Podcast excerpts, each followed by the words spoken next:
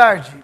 Mentoria 2020, muito mais do que especial. Estamos recebendo aqui hoje uma visita do ministro Nelson Jobim, aqui na TV Tati. Estamos ao vivo pela TV Tati, em TV Tati é, 522, é, Tati FM e também pela 79, além das mídias é, sociais. E gostaríamos que vocês participassem conosco desse momento aqui da presença do ministro Nelson Jobim, que é um ministro aposentado do Supremo Tribunal Federal, também foi ministro da Justiça e da Defesa. Portanto, tem autoridade, conhecimento de colocar diversas posições, eh, interpretações e uma visão clara de quem já esteve lá e que pode tirar todas as dúvidas nossas e também do telespectador. E aqui do meu lado, como sempre, meu amigo, hoje do lado esquerdo, não, Maurílio?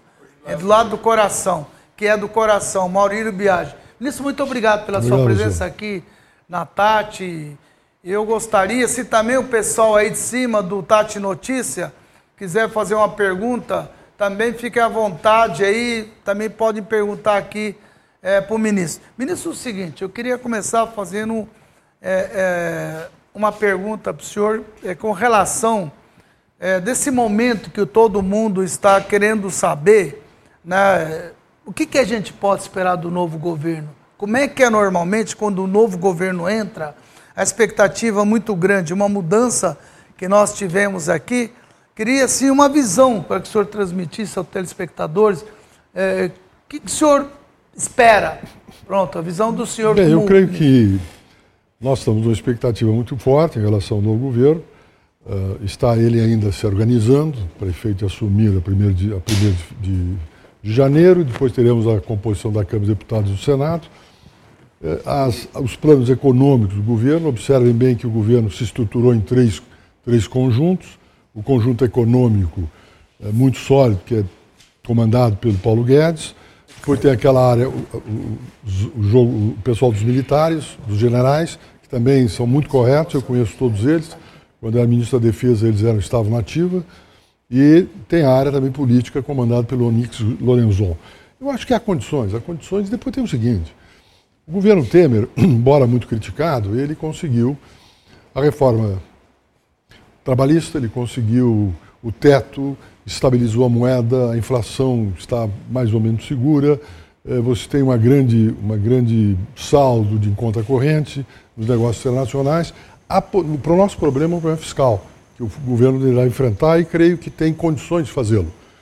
As notícias que, que, estão sendo postas é que o ministro, o futuro ministro Paulo Guedes, irá procurar na Câmara e no Senado, no Congresso Nacional, a desvinculação das receitas e do orçamento de todas as unidades federativas.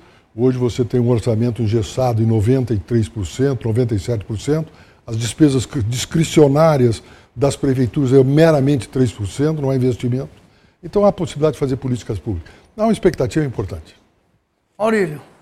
Não, eu, eu quero concordar inteiramente com, com o ministro e eu, particularmente, estou muito animado com esse momento que a gente está passando. O Brasil precisava dessa modificação e ninguém melhor que o senhor, que foi ministro da Defesa, que conviveu que conviveu com os militares. Eu, particularmente, também tenho uma opinião que eles são exatamente a do senhor, que eles são muito preparados, são patriotas, é gente que quer ajudar o país. Então, eu acho que, que qual é a opinião do senhor sobre esse, esse, esse esboço de... O Ministério já está formado, né, basicamente. Né? Tá, faltam dois ou três ministros só. E, e, me pareceu, particularmente, o único ministro que eu, que eu achei assim, um pouquinho mais, mais fraco, no meu, no meu, na minha opinião, é de relações exteriores. Não sei, não sei porquê, não sei porquê, mas essa foi uma impressão pessoal. assim. Estou falando aqui, a gente aqui precisa traduzir um pouco o que fala. e, e, e como é que o senhor está vendo esse, esse, esse ministério? O ministério, em linhas gerais, é ótimo. Tem nomes muito importantes. Na área econômica, não há nenhuma restrição. Uh, observem que na área social, Osmar Terra foi convidado lá do Rio Grande do Sul, que eu conheço muito bem, um homem extraordinariamente competente. E os demais ministros são bons. Eu não conheço, realmente não conheço o ministro das Relações Exteriores.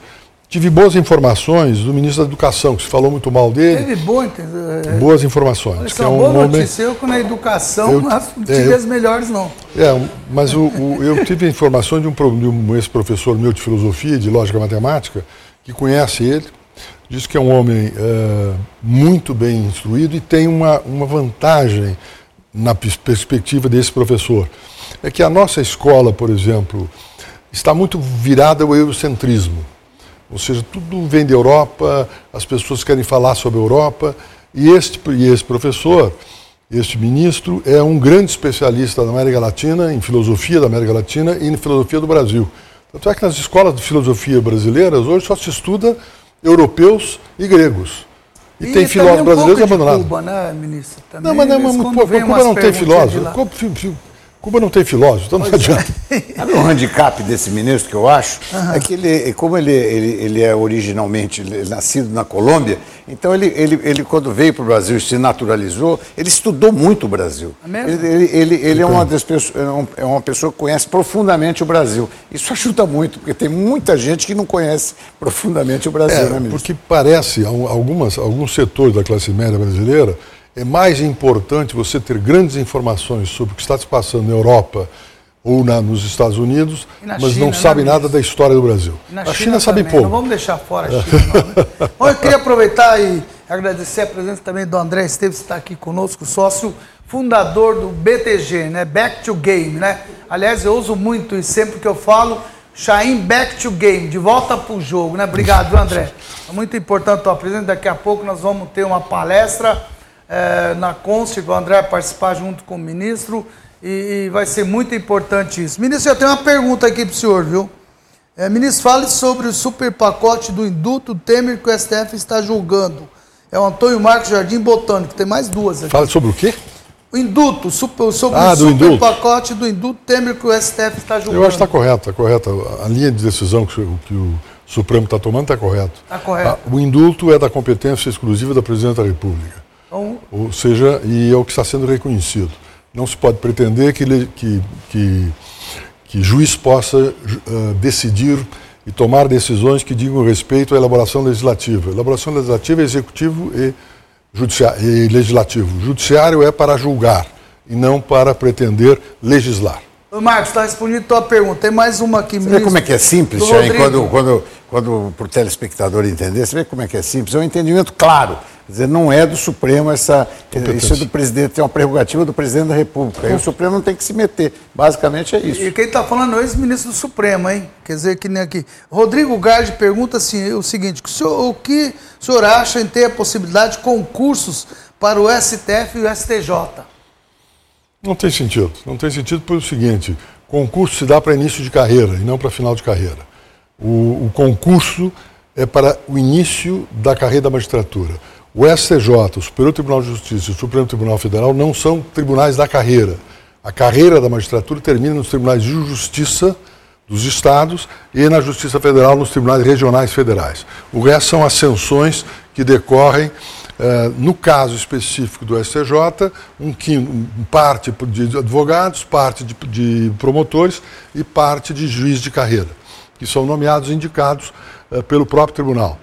E no Supremo Tribunal, que é um tribunal constitucional e, portanto, não é um tribunal judiciário no sentido de, de fazer justiça às partes, mas é um tribunal para a organização e a manutenção da federação e garantir a vigência dos direitos fundamentais. O, o, o senhor falou sobre a economia, naturalmente, é uma coisa que preocupa o país e todo mundo. Paulo Guedes realmente é um profissional que o André conhece melhor que ninguém, né, que já trabalharam junto. É uma pessoa que tem uma visão incrível, ele, ele é visionário, principalmente na minha área de educação que ele está hoje, ele já me apontava o que está acontecendo isso.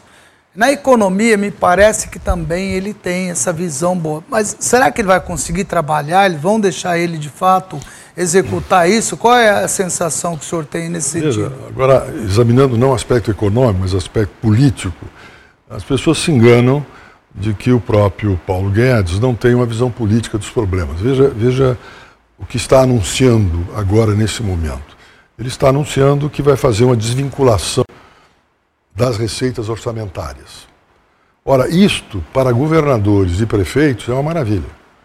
Então, observe, é fundamental que se faça isso como coisa técnica, mas tem uma visibilidade política muito forte, no sentido de interessar aos governadores e prefeitos a possibilidade de, via orçamento, formular políticas públicas para o seu município e políticas públicas para o seu estado. Então, isto já é um, digamos, uma abertura no sentido de coesão política em relação ao novo governo.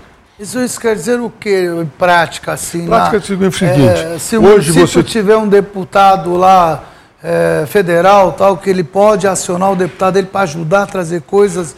Não, também não é isso, isso, Não, não é isso. Diz, diz, respeito ao seguinte: um orçamento do município Aham. e um orçamento do Estado, você tem vinculações. X, X vai para a saúde, X para a educação, ah. X para isso, X okay. para aquilo. X% para folha de pagamento, X% para. O resto, ou seja, aquilo que diz respeito a políticas públicas, resta do orçamento em torno de 3%. O que ele está dizendo é o seguinte: vamos levar para a classe política e para os prefeitos e vereadores, para os governadores e assembleias legislativas, a formulação da política do Estado. O Estado vai decidir como é que. Ah, pode mudar isso. Então, de 25% para a educação, é tanto para. Será uma decisão política das necessidades de cada município. Veja bem, tem alguns municípios que têm uma receita estupenda e que ficam engessados em X% para a educação. Há, por exemplo, prefeitos que estão respondendo a processo porque não tinham como gastar os 25% e pegaram 5% daquilo e investiram na, no conserto de estradas e no conserto de pontes do município, ou a, ou a pavimentação de estradas municipais. E aí estão respondendo os processos por improbidade administrativa. Não tem sentido. Tem sentido. Não tem sentido. Ou seja, tem, é... tem, que ter um sentido de responsabilidade para que o cidadão possa definir junto ao poder público local os investimentos que entenda necessários. Tem, mais quatro perguntas aqui. Ministro, está cheio de perguntas já aqui, viu? Já começou só. Tá, tá com um ibope forte aqui, viu, ministro? Eu não consigo tanta pergunta, mas eu fui aqui esperneando o dia inteiro, nada. O ministro chega aqui. Aqui, ó.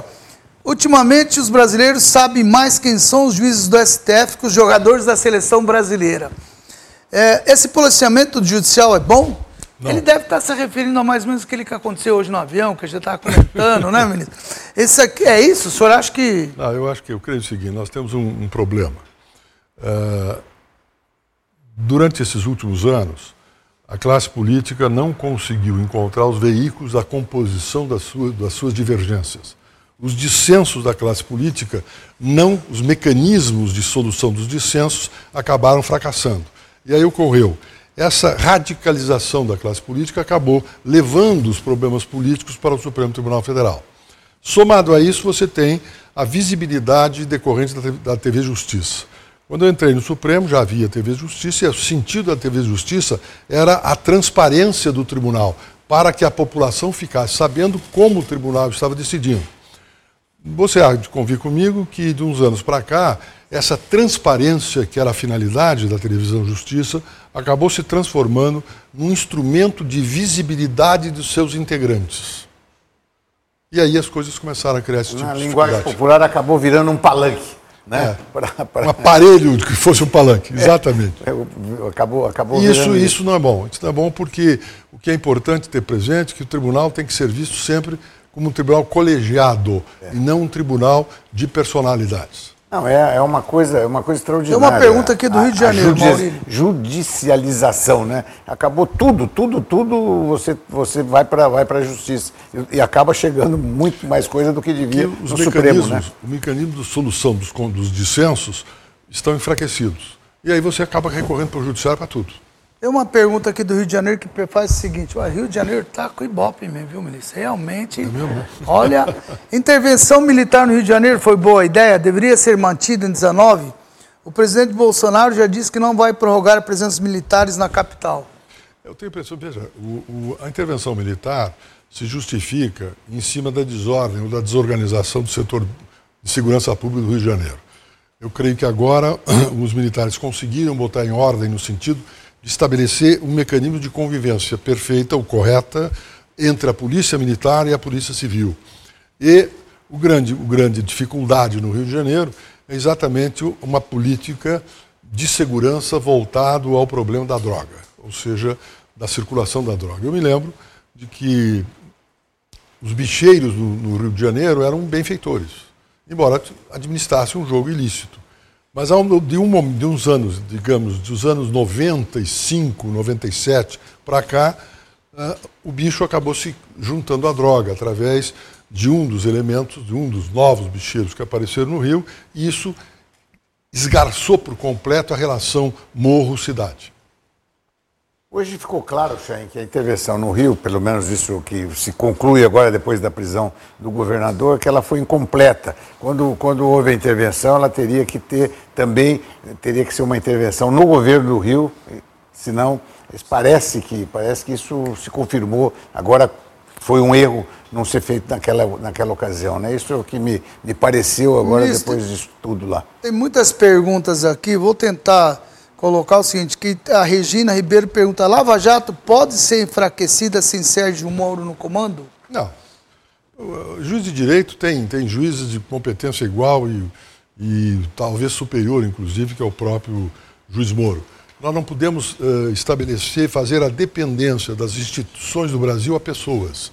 Nós temos que ter instituições que funcionam e não pessoas que possam ser a instituição. Não é assim. E tem, tem a magistratura uh, do, do, sul do Paraná, principalmente, tem excelentes, excelentes juízes. É pelo Brasil afora, né? O senhor claro, percebe tô... agora que tem, ah, tem um problema aqui boa para todo lado. É. O senhor acabou de falar com relação ao ATV, TV no STF, cara, uma situação foi. Pode ter uma pergunta exatamente nessa.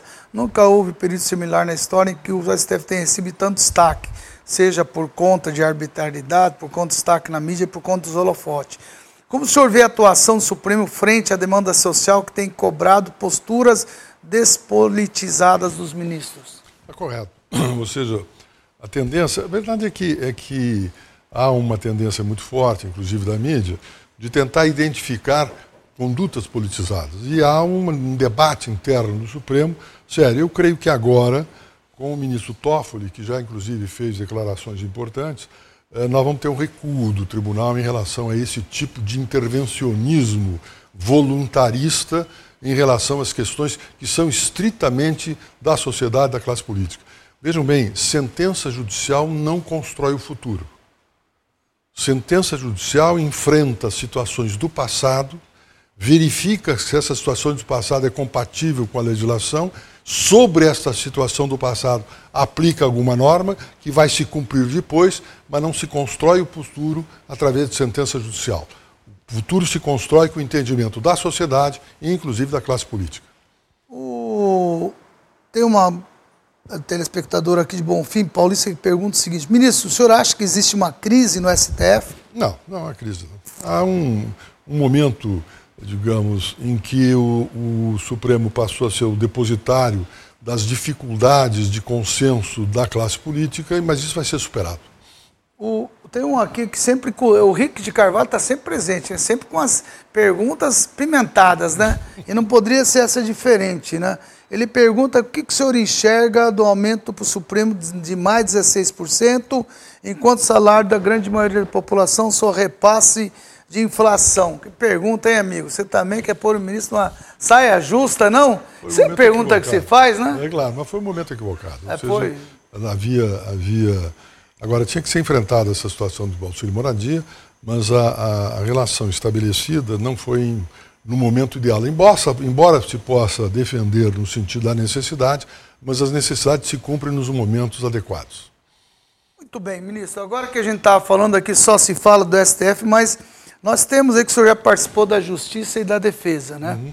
É, como é que o senhor enxerga hoje o Moro à frente da, da, do Ministério da Justiça? Ele vai ter essa autonomia toda que ele tinha quando era o dono da caneta, que ele era juiz, é, ou ele vai ter que, ter que entender que é uma outra situação? Como é que é que o senhor já sentou lá? Já, veja bem, a, a função do Ministério da Justiça não se confunde absolutamente com a função da magistratura. O juiz comanda o processo penal, por exemplo, e determina as ações que devam ser desenvolvidas pela polícia. No caso específico, a Polícia Federal vai ter que desenvolver ações não determinadas pelo ministro da Justiça, mas aquelas ações que são determinadas pelo Poder Judiciário, pelos juízes, porque ela é a Polícia Judiciária da União. E neste caso, cabe ao Ministério da Justiça dar as condições de infraestrutura necessária para cumprir. Mas não pode o Ministério da Justiça dizer à polícia faça isso ou faça aquilo. Essa função é dada pelo juiz. Ah, sempre pelo juiz. E esse, é, ali o senhor vê que já ficou um monte de, de entidades ali dentro, o AF vai para lá. É, isso não é ruim, que muita coisa num lugar só ou faz parte? Não, mas veja bem, o, o, que foi, o que, o que eu, me consta que foi para a justiça, bom, a, a parte de de segurança já era, já era da Justiça, depois saiu, a Polícia Federal já era da Justiça, agora o, as, operações, as responsabilidades do Ministério da Justiça são polícia, penitenciárias, tem o sistema de drogas, tem o sistema de, de eh, passaportes, ou seja, o sistema de concessão de passaportes que é feito pela Polícia Federal, e tem também eh, adolescentes, tem uma, uma função muito difusa. Não é exclusivamente porque o Ministério da Justiça não pode ser visto como um ministério repressor. Ele é um ministério protetor. É diferente. Certo. E aí nós não podemos confundir a ação policial como uma ação exclusivamente de repressão. A repressão é uma consequência de não ter funcionado o sistema preventivo que o Estado deve. O senhor falou aí também que essa parte também de é, carcerário, parte uhum, de penitenciário. penitenciário dele. O senhor é a favor de privatizar ou do jeito que está? Como é que é? Já se fala em privatizar isso? É, experiências... Quantos países têm se privatizado? Eu não conheço, eu não conheço. Teve alguma experiência na época de ministro? Quando, nos anos 90, 95, 96, quando eu estive no Ministério da Justiça, havia uma discussão da privatização mas uh, as experiências da época não funcionaram. Ou seja, o que pode ser privatizado não é propriamente a carceragem e a autoridade de polícia sobre os presos, mas pode ser uh, privatizado é a hotelaria. Ou seja, alimentação, limpeza, etc. Hotelaria? Etc. A parte que a gente chama de hotelaria, ou seja, uh, alimentação, limpeza, organização, enfim, mas a parte de, de manutenção da segurança tem que ser feita pelo parte Estado. civil da, da, É, a parte civil, é. a parte, a parte não. Você acha que isso não... funciona, Maurício? Já pode conhecer? funcionar, pode funcionar. Tem países que, funciona. que funcionam. Em casos isso, funciona. Isso, isso, isso, pode funcionar. É, aqui vem mais uma pergunta atrás da outra. Dentro do o senhor ministro é a favor do indulto para diminuir o número de pesos em excesso de contingência na cadeia? Fábio Rodeio pergunta para o senhor. Sou. É, e eu, na época que eu era ministro do Fernando Henrique, eu sugeria uma série de indultos, que todos os anos se faz isso, chamado indulto de Natal. Agora é que se chamou atenção para o indulto com a informação não verdadeira de que o indulto que o presidente Temer havia assinado ia beneficiar, era algo contra a Lava Jato, etc., que foi um exagero. Um absoluto exagero, não há, não há coisa disso.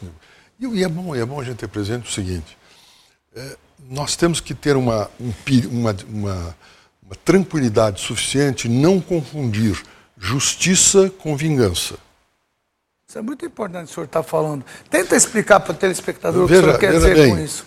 A gente gosta muito, tem muita gente que gosta de que pessoas, outros, sejam atingidos, mesmo que esse, essa posição, essa situação do outro tenha sido produzido através de alguma arbitrariedade, mas é com outro. Lembrem-se que a arbitrariedade que é cometida contra o outro pode ser cometida contra você. Então nós temos que ter claramente de ter uma distância e uma proibição clara da arbitrariedade judicial e da arbitrariedade policial.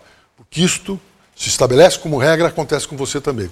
Tudo é muito bom quando acontece com os outros. Agora, quando acontece com você, e aquilo que se diz lá no meu, meu estado, quando o raio estoura nos pés, a coisa muda de figura. Portanto, nós temos que ter um Estado democrático de direito que não seja repressivo, mas que seja, sim, protetor. Essa é uma diferenciação fundamental, foi ótimo o senhor esclarecer isso, porque realmente aí acho que a base dessa, dessa, dessa melhora nossa, do ambiente nosso brasileiro, passa muito por aí. Exatamente. Isso, nós temos mais cinco minutos, tem mais uma última pergunta aqui, aliás, tem um monte, mas vou perguntar essa para o senhor. Ah, já veio mais uma. Ah, como vê, ah, tá aqui, ó. Gostaria de perguntar ao ex-ministro como ele vê o fim do Ministério do Trabalho inconstitucional, quais consequências do fim do Ministério do Trabalho? Essa é uma. A outra aqui, O senhor entende que o STF tem se maravilhado com possível ativismo no judiciário que tem causado alguns conflitos entre sociedade e STF? Eu sou contra ativismo judiciário. O juiz não deve ser ativista, o juiz tem uma função específica aplicar a lei e resolver os conflitos com base na lei, não com base no que eu acho. Uma coisa que eu, que eu acho absolutamente eh, entendo que disturpado ou deturpado é quando você pergunta alguma coisa e um, e um, juiz responde assim: Eu penso da seguinte forma. Eu não me interessa o que, que ele pensa, eu quero saber o que a lei pensa. Não me interessa absolutamente ver o que eu acho. Não, não tem que achar coisa alguma. Quem tem que achar é o sistema legal nosso, senão é uma insegurança total. Nós não, nós não, não, a sociedade moderna não precisa de sacerdotes nesse sentido. Mas olha, ministro, os, os, os, os juízes do passado, quando eu era menino, quando o senhor era menino, com certeza, eles eram, eram realmente pessoas que eram tidas assim. Num, eu conheço muitos hoje, a maioria que eu conheço, são pessoas recatadas, são pessoas. São né, pessoas muito pessoal respeitadas. Tinha admiração, muito né? respeitadas. Hoje a gente não enxerga isso, é o... desculpa. Você vê esse caso que aconteceu com o ministro Pessoa, independente de atitude, não atitude, não tem que ter respeito, afinal de contas, é um ministro do STF, é um ministro, não está viajando em avião particular, poderia estar tá fretando um avião, está no avião é de carreira tal, sabe? As pessoas precisam entender, não se aborda assim um ministro. Não estou dizendo que está assim, eu, eu sou frontalmente contra, não vou entrar no merda da questão, é a maneira com que coloca, sabe? Acho que não pode ter exagero. O senhor é um ex-ministro, tem que encarar que é ministro a vida inteira, tem que ter respeito. Acho que as pessoas, é o que o senhor acabou de falar, e quando não acontece com ele, você acha no direito de abordar em qualquer momento. Isso me preocupa um pouco do excesso dessas coisas, sabe? Eu queria que perguntasse, senhor, eu estou respondendo a minha opinião, não é? Eu acho realmente. Opinião, não é, é eu não queria, eu enxergo como cidadão, acho que, sabe? Não é dessa maneira que se conserta o mundo, nem o país, não é agredindo, eu acho que tem que somar. A sociedade é, tem que somar para que possamos chegar num, num, numa situação assim, aquele objetivo final para todo mundo é todo mundo ser feliz. Eu acho que a maneira, e é isso que está faltando, é, viu, Maurício? É isso. É isso que está faltando, na minha opinião. É, é, é, é, a falta de respeito, acho que tem que, enquanto é ministro tá ali em exercício, tem que respeitar. Não é, não é só, tudo isso se resume em educação. É isso. É, não, é, não é uma questão só de autoridade, é que nós estamos num momento da sociedade brasileira do ódio, em que a, a, o mecanismo é o ódio. Ouve-se muito pouco, afirma-se muito mais do que se ouve. E aí você, só, só, só falando e não ouvindo, você não cria avanços futuros de entendimento. E nós precisamos que quem traduzir uma tolerância. Um muito grande, ministro, disseminando ódio nas redes sociais, ah, claro, etc. Você percebe, ainda existe, está diminuindo, mas existe ainda um. É, porque a maior parte precisa... das notícias de ódio é que são lidas, não é. aquelas que e são. E tem os puxa-saco aqui também, ministro. Ah, Chaim tem que ter programa de mentoria todos os dias. A televisão necessita. Olha só coisa boa. Obrigado, viu, Henrique. Henrique, eu falei que você pergunta apimentado, mas agora você fez uma média. Obrigado pela tua participação. A vocês, telespectador, ministro, muito obrigado. obrigado Quiser deixar algum último recado aí, pessoal, Não, fique à vontade. Que... eu queria, eu queria Maurício, também só... eu te passar também. Eu queria você, só dizer da minha... Da você minha... meu parceiro de todos os momentos e horas. Você viu como ele vai bem? É elegante, né? É, exato. o, o, o, eu acho que para o Chaim, para mim, foi uma honra estar nessa foi banca com o senhor. E, e acho que para o telespectador foi um presente do Sistema Tati trazer o senhor aqui. E para Ribeirão Preto é uma honra muito grande ter o senhor aqui, o André Esteves e toda a equipe do BTG que está aqui. Nós vamos lá para a escola do, do, do, do Concept para uma palestra. Realmente, os conceitos que o senhor coloca são de uma clareza, são de uma transparência extraordinária. Eu, eu nunca tinha tido, e às vezes, a, a, a, na, quando a gente faz uma entrevista ou qualquer coisa assim, é que a gente percebe uma série de coisas. Olha que eu já ouvi tanto o senhor, já conheço o senhor de tanto, tanto tempo, e nunca tinha prestado a atenção. Clareza, né? Essa clareza E a é objetividade é na resposta Parabéns. é perfeita. o pessoal fica num somebody love aqui, e o pessoal lá em cima queria perguntar exatamente o que o senhor acha, não sei o quê. Gente, eu respondi em nome pessoal meu, como apresentador, como presidente do grupo, acho isso falta de respeito.